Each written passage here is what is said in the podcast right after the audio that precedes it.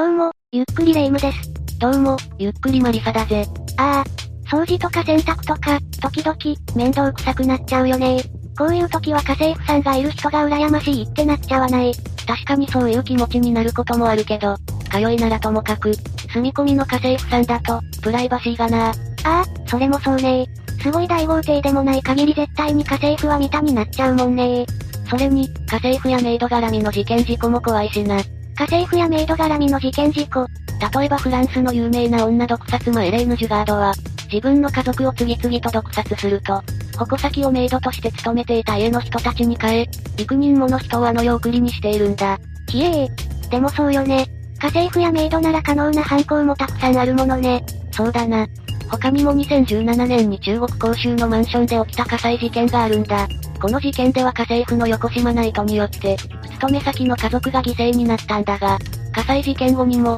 人間の業の恐ろしさを知らしめる騒ぎが起きているんだ。何それ、初耳だわ。ぜひ詳しいことを教えてよ。それじゃ、甲州家家政婦放火事件を紹介するぜ。それでは、ゆっくりしていってね。その火災事件が起きたのは2017年6月22日午前5時頃のことで、場所は中国の浙江省甲州市にある高級マンションの一室だったんだ。午前5時というと早朝よね。朝食の準備中の火災ということなのかしら。現場となったのは360平米ある、ゆったりとした作りの部屋で、両親と子供3人の5人家族とベビーシッター兼、家政婦の女性が暮らしていたんだ。家政婦が一緒に住んでいたということは、火災は彼女が原因。火災原因はいわゆる失火ではなく、放火だったんだ。放火じゃ恋にあったということね。ああ。家政婦はまず本や雑誌に火をつけた後、それで燃えやすいリビングのソファやカーテンにも点火。この家の主婦と子供3人は逃げ場を失い、一酸化炭素中毒で亡くなったんだ。親子4人が死亡。なんてむごいことを。でも待って、事件現場は高級マンションだって言ったわよね。いくら早朝とはいえ、深夜というわけでもないんだし、どうして親子は助からなかったの？このマンションは総世帯数千500戸という大規模マンション群でもあったため、当然、火災などに対応するための警備室なども設けられていたんだ。火災当日は発生とほぼ同時の午前5時に、この火災警備室が建物内に設置してある火災報知器で情報を把握。警備室詰めの職員は直ちに巡回警備員に現場の部屋へと行くように指示し、火災発生を最終確認したのが午前5時7分。聞いている分にはまあまあ迅速な行動のようだけど、同じ頃、甲州市の消防当局には火災現場の部屋の住人である主婦や、付近を通行中に火災の煙や炎に気づいた人たちからの通報が相次いでいたんだ。火災が起きた部屋の主婦も通報していたのね。ああ。彼女は消防への電話で自分がいる場所はどこかを伝えると同時に、隣人や家政婦も自分と同じくマンションの18階で立ち往生していると伝えているんだ。その後、火災そのものは午前5時54分頃に鎮火したものの、現場の家族4人は最も北にある女の子の部屋で、折り重なるように倒れているところが発見されたんだ。それで病院には搬送されたの。もちろん全員が救急病院に搬送されたものの、全員の死亡が確認されたんだ。犠牲になった家族はそれぞれ何歳だったの？母の注射おジェンは34歳。子供は長男が当時10歳、長女が8歳、次男が4歳だったんだ。父親は火災の時に家にいなかったの。父親のリン・シェンビンは公衆に出張に行っていて留守だったんだ。ところで火をつけたのはこの家の家政婦だと言ったけど、動機は何だったの？この家政婦兼ベビーシッターの名前はモーファンジンといい、事件当時は女主人と同じ34歳だったんだ。出身は広東省で、学歴は中学卒業程度。2015年には江蘇省のある家庭で働いていた時に盗みを働き解雇に、その後は上海市に移り、ベビーシッターをしていた家で貴金属を盗んで質に入れたり、また他の家で働いていた時には、同僚のベビーシッターから現金を盗んだりもしているんだ。めちゃくちゃ手癖が悪くない。窃盗の常習犯じゃないの。刑事罰は受けていなかったの。発覚すると謝罪して被害を弁済していたものだから、解雇にはなったものの警察に厄介になったことはなかったらしい。火災被害に遭った家には事件前年の2016年9月に、上海の仲介業者を通じて雇われていたんだ。ということは、やっぱり窃盗が動機。でも今まで発覚した時も、ここまで凶悪なことはしていないのよね。実はもうは病的なまでのギャンブル狂だったんだ。これまでの窃盗の動機もギャンブルの資金欲しさで、ブランド品を買い漁ったりということではなく、身なりもいつも質素そのものだったから、雇用主に疑いをかけられることも少なかったんだろうな。ギャンブル今日は分かったけど、どうして今回に限って放火なんて最悪の選択を、もうはこの家で働いたわずか9ヶ月余りの間に、貴金属や時計などを盗み、質屋で日本円にして約320万円ほどに換金し着服、さらに女主人の中に様々な嘘を並べ立てて、約200万円ほどを借り受けてもいたんだそうだ。え、総額で約520万円も。ちなみに給料はどれほどもらっていたの？この家での毛の仕事は、3人の子供の学校や幼稚園への送り迎えと料理と掃除だったんだが、運転免許を持つ家政婦はまだ珍しかったため、毛の月給は約13万5千円だったんだ。中国で最も最低賃金が高い北京市で、約13万3千円ということを考えると、なかなか恵まれている方だと言えるんだ。雇用主である夫婦との仲はどうだったの？事件後に毛の友人がメディアに語ったところによると、雇い主の中和旧正月の春節には、毛の子供たちへ、と子供服をプレゼントしてくれたりもしたそうなんだ。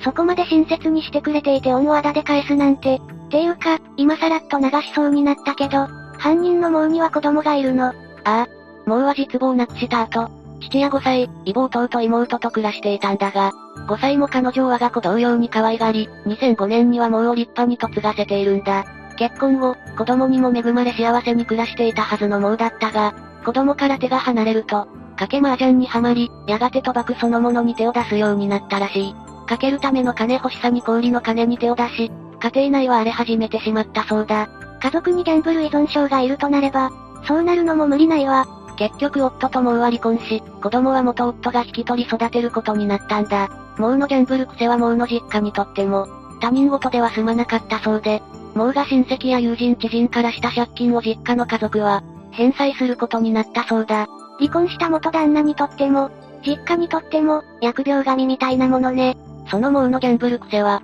中途林夫妻の家で働くようになっても、当然治ってはおらず、事件の起きた年の2月頃にはオンラインバカラゲームにはまり、あっという間に借金付けになったらしい。全くつける薬がないというのはこのことね。もちろん毛に資金の当てはないし、いくら女主人中の目を盗んでいるとはいえ、これ以上の窃盗も難しいし、前に借りた約200万もの金を、返してもいないうちに、次の借金を申し込むのも難しいと考えた毛は謝礼金という形で、中からお金をせしめようと思いついたんだ。謝礼金何に対しての大金をすんなりくれるほどの感謝を中から引き出す。それには大切な命を救ってあげることが、一番だと毛は考えたんだ。ちょっと待って。まさかそれが放火の動機じゃないでしょうね。そのまさか、だったんだ。事件前夜、毛はスマホでライターから自動発火だの。ソファーからの突然の火災やカーテンに火がついた場合などを、検索していた形跡があるんだ。毛の筋書きでは突然の火事に見舞われた中や子供たちを、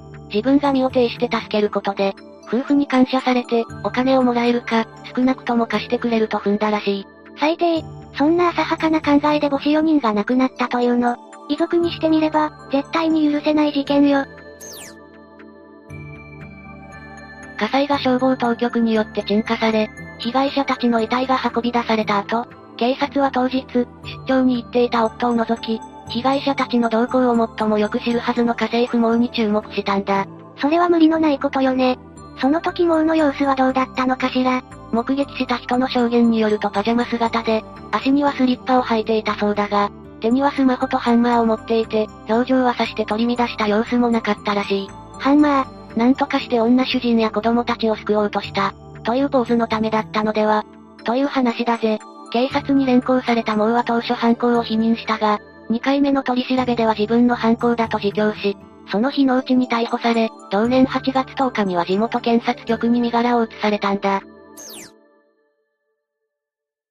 毛が逮捕された頃、火災の被害の全容が明らかになったんだが、死者4名以外にも、毛の放火により、被害者宅や隣の家などは重大な被害を受け、その損失額は日本円にして約4600万円にもなったんだ。一方、毛は裁判を待つ間、被害者の夫である林に手紙を出したんだが、およそ200字足らずのその手紙には本当にごめんなさい。あれから毎日後悔しています。奥さんや子供たちの魂が天国で安らかなことを祈っています。すべては掛け事のせい。もし私が死ねばあなたの心が安らぐというのなら、私は死にます。身体に気をつけて、人生は長いものだから、というものだったらしい。真に反省しているんだかいないんだか、微妙な文章ねまあな。さらにもうの父親も、遺族に娘の教育を間違えた。許してください。という手紙を出したそうだ。さらに親戚や友人から借り集めたという日本円にして90万円を差し出したらしい。しかし父であり夫であるリンは、家族はもう戻らない。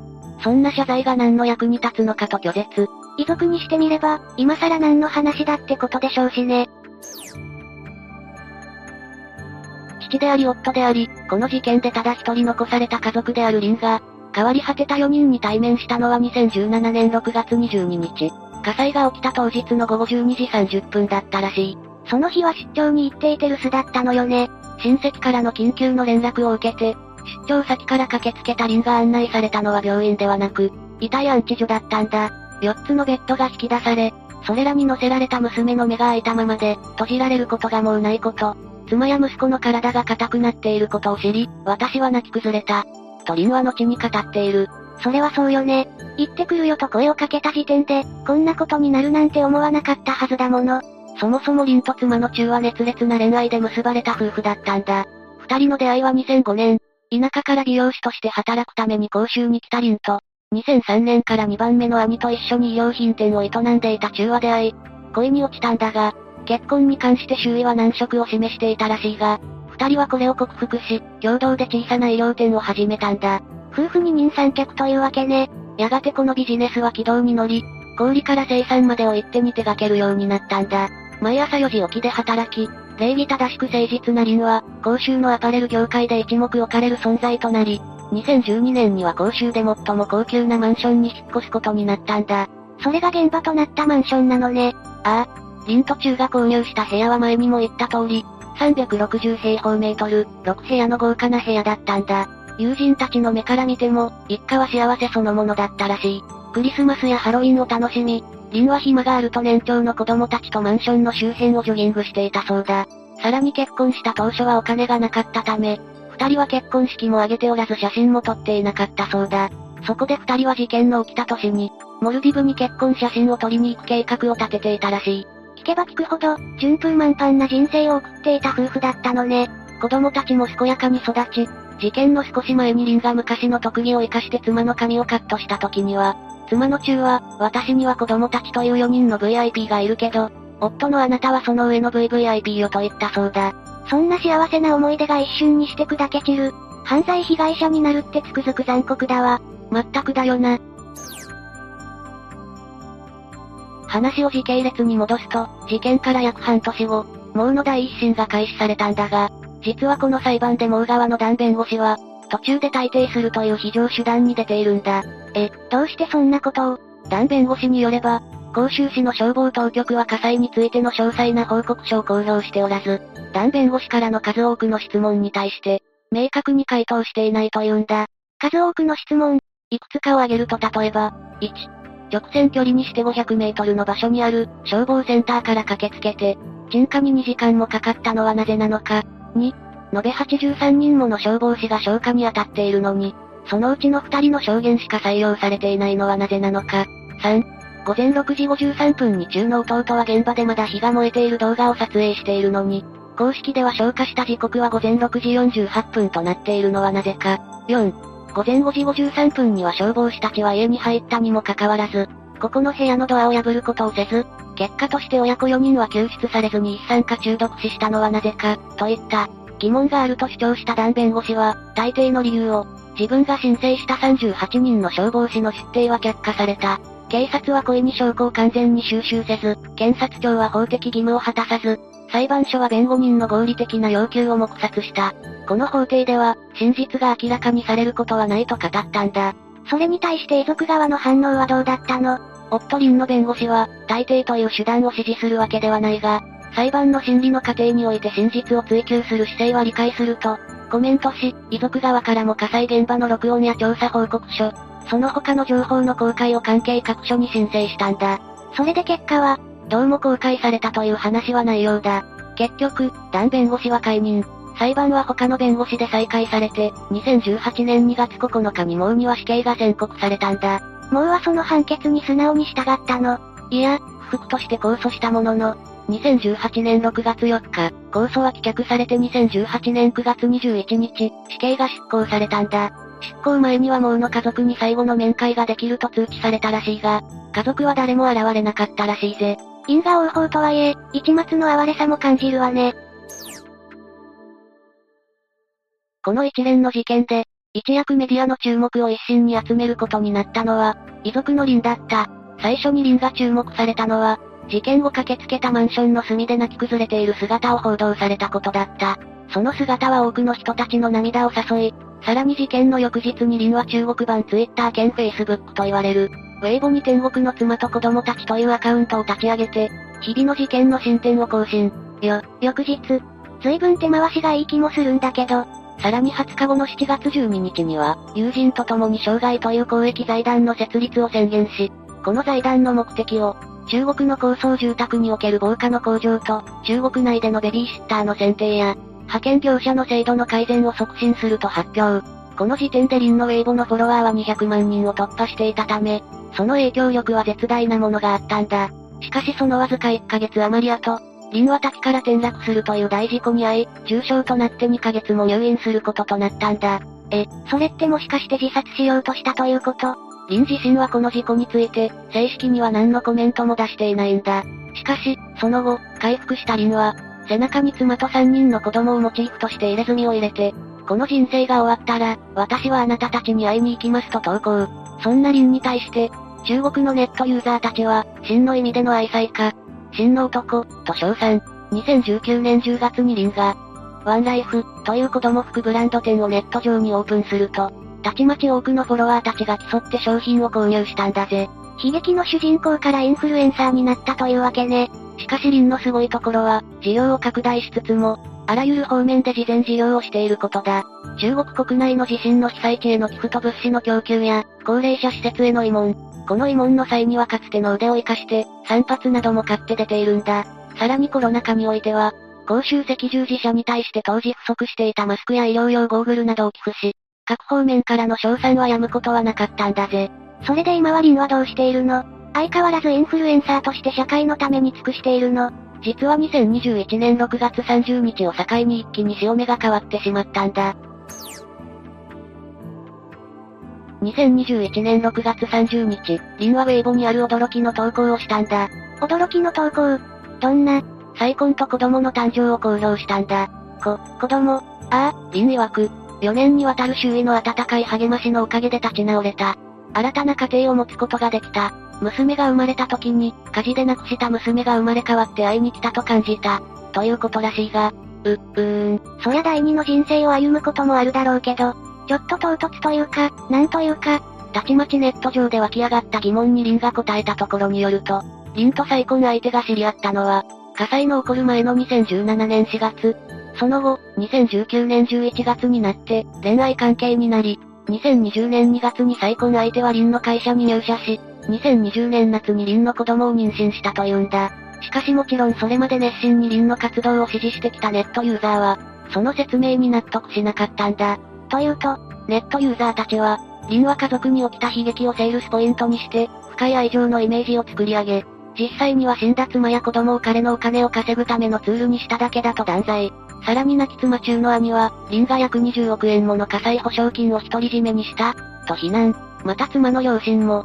娘は生前夫のリンからの DV に悩んでいた、とコメントを出したものだから、騒動はさらにヒートアップしていったんだ。それからどうなったの？リンは騒動を受け、ネットショップ上の商品すべての販売を停止したものの、一向に沈静化には至らず、ネットユーザー間での噂は噂を呼び、さらにエスカレートしていったんだ。具体的にはどんな噂が出たのかしら？主なところを挙げると、1、リンと犯人のモウは愛人関係にあった。2、事件が起きた時、リンは実は現場近くにいた。3、リンの再婚相手には4歳の連れ子がいるが、あれは実はリンとの不倫で産んだ子だ。4、火災現場には正体不明の3人の消防士がいたが、実はそれはリンの兄と妹の夫、そしてモウの息子だった。5、放火事件の時マンションの警備員の一人は再婚した妻の姉の夫だった。6、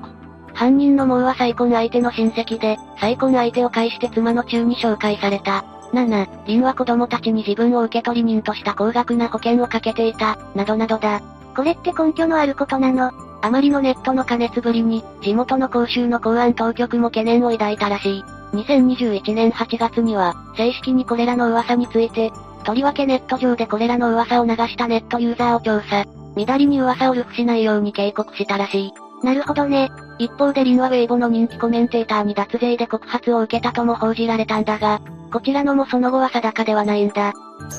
再婚発表から半年以上が経過したが、リンのその後についての公的な発表は何もない。仮に噂の一部が真実で、リンが放火事件に関与していたのなら、すでに発表になっているのが普通だろうから、やはり噂は噂に過ぎなかったと見るのが正しいんだろうな。そうね。強いて言えば、再婚や子供ができたことを公表しても、自分に対するネットユーザーの支持に変わりはない、と思ったリンの判断の甘さがこんな大騒動になったのだと思うわ。確かにな。一躍社会的インフルエンサーにもなり、商売も右肩上がりだったかもしれないが、それはあくまでも亡き妻子を思う誠実な夫としての、人気によるものに過ぎず、リン自身の才能によるものではない、と気づけなかったことが問題を大きくしたのには間違いない。しかし、人間誰しもそうした思い込みの罠にはまりやすい一面はあるものだ。例えば、愛妻家で人気があった俳優が不倫でイメージダウンした挙句人気が下がったり、清純路線で売っていた女優にスキャンダルが浮上して、人気がガタ落ちするなんてよくある話だろう。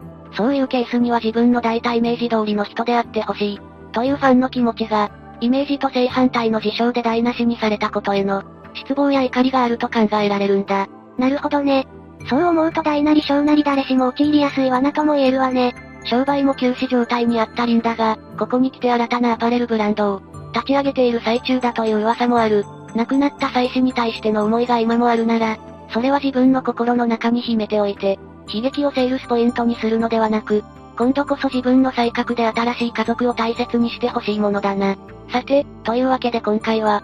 公衆家家政婦放火事件について紹介したぜ。それでは、次回もゆっくりしていってね。